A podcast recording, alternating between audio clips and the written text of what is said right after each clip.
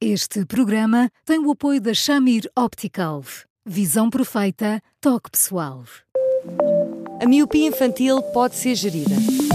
A Shamir lançou as lentes Shamir Optimi, que promovem uma visão completa para deixar as crianças mais felizes. As lentes Shamir, que gerem a progressão da miopia, são super resistentes, estéticas e muito confortáveis. Com as lentes Shamir Optimi, melhora o bem-estar da sua criança. Saiba mais em chamir.pt.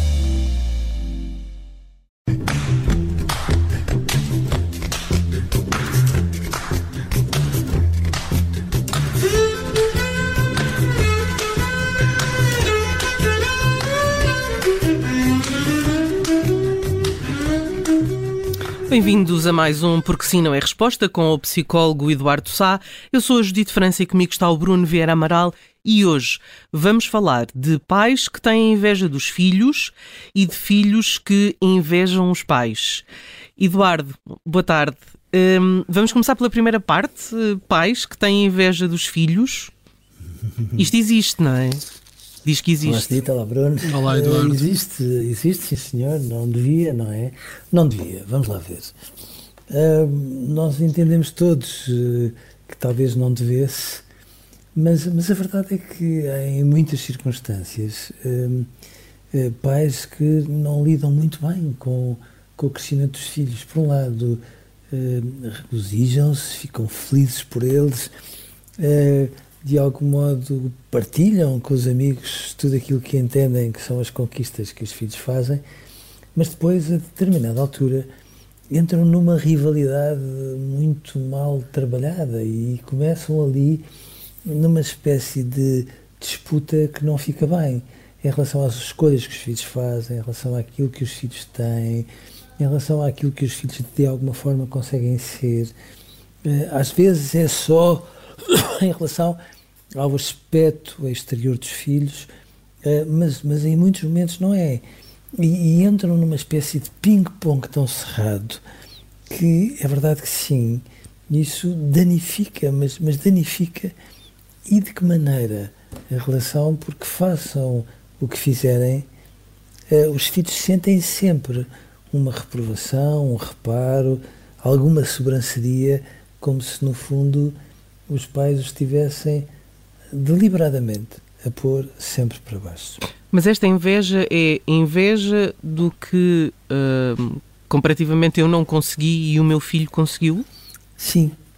Sabes, eu, eu, eu, eu, eu acho que há uma diferença grande entre sentirmos inveja e sermos invejosos.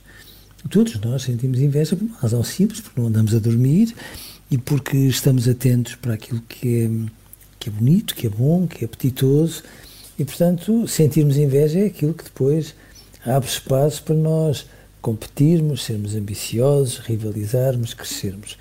E, portanto, sentirmos inveja e trabalharmos tudo isso, bom, se aquela pessoa conseguiu, porque não eu também, não é obrigatoriamente mau.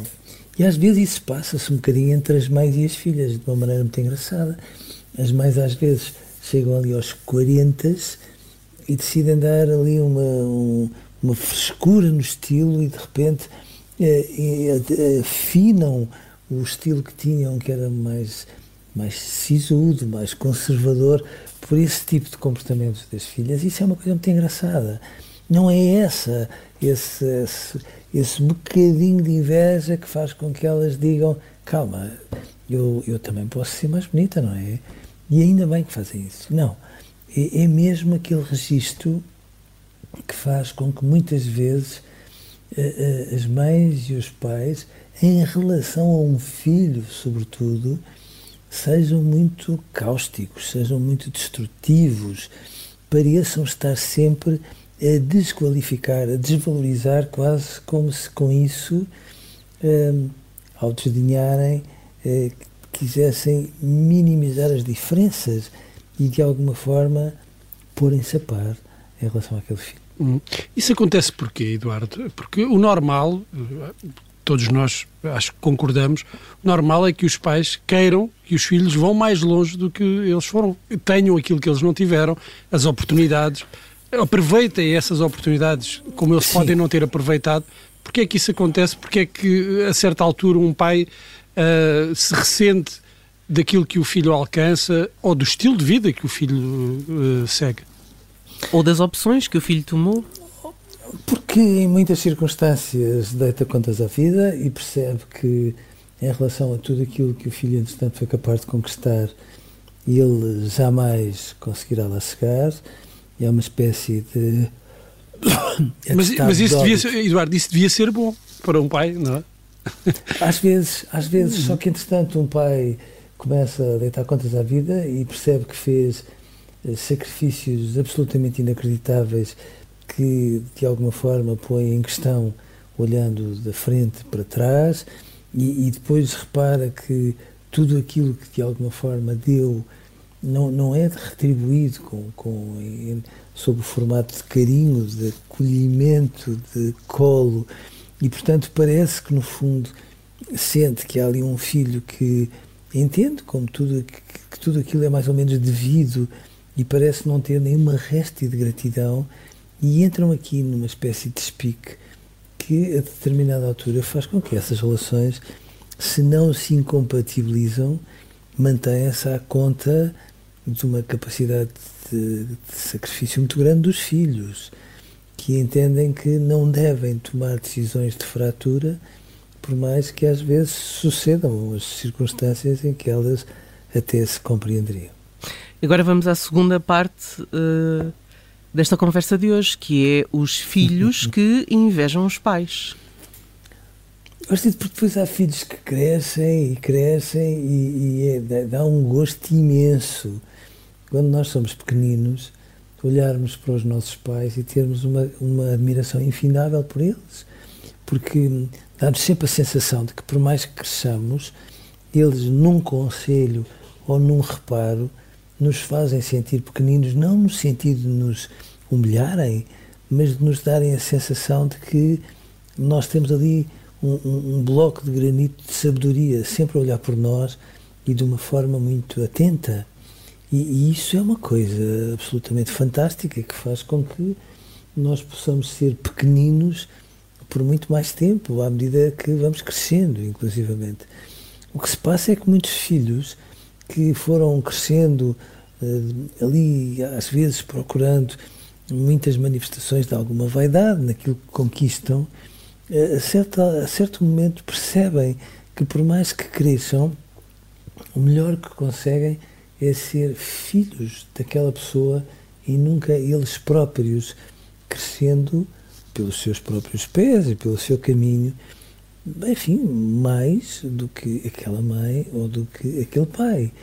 E nessas circunstâncias é muito frequente estes filhos fazerem-te vítimas, fazem-se de vítimas, como se no fundo estivessem sempre a apresentar faturas com retroativos pesadíssimos em relação àquele pai ou àquela mãe, sempre a dar a entender que no fundo houve alguns lá atrás em que eles falharam redondamente e fazem de uma forma repetida, e fica de facto claro que muitas vezes tudo isto são formas de se enganarem com a verdade, porque é como se dissessem, por outras palavras, oh meu Deus, eu posso ter 20 ou 30 ou 40 anos e de repente percebo que aquele pai ou aquela mãe, em vez de serem uma espécie de norte para a bússola, são uma espécie de força de bloqueio que não me deixa de crescer por mim sendo que eu passo a vida a achar que se não cresço, a responsabilidade nunca é minha, será seguramente dos pais.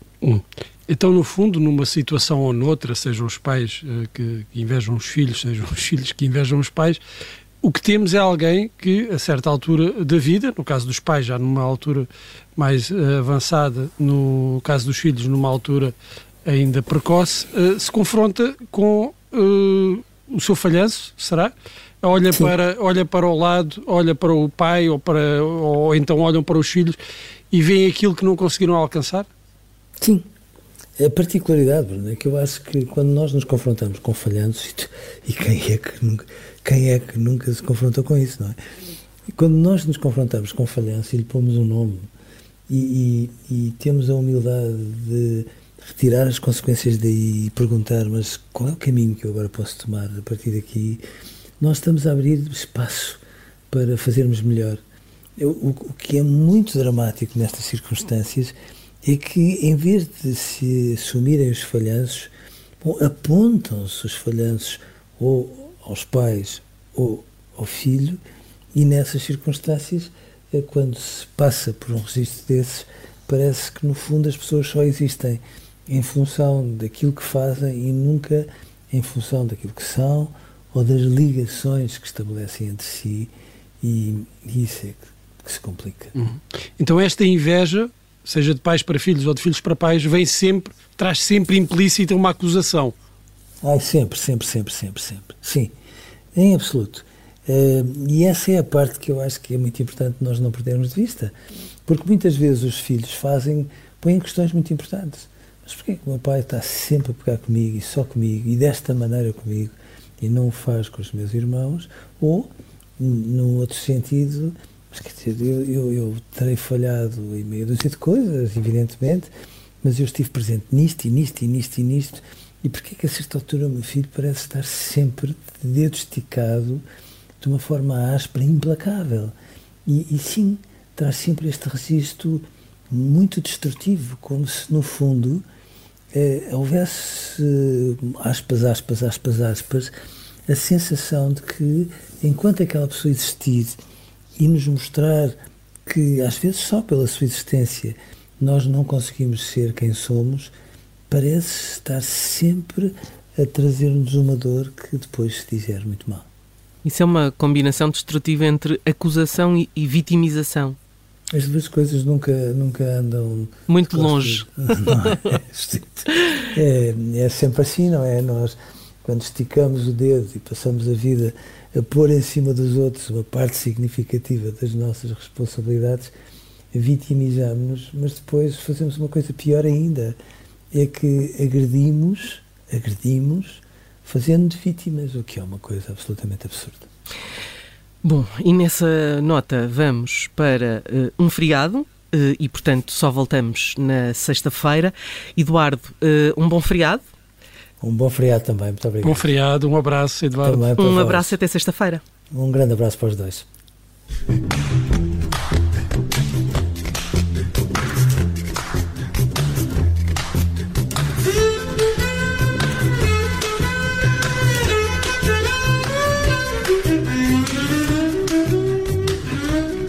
Rádio Ops. Este programa tem o apoio da Shamir Optical.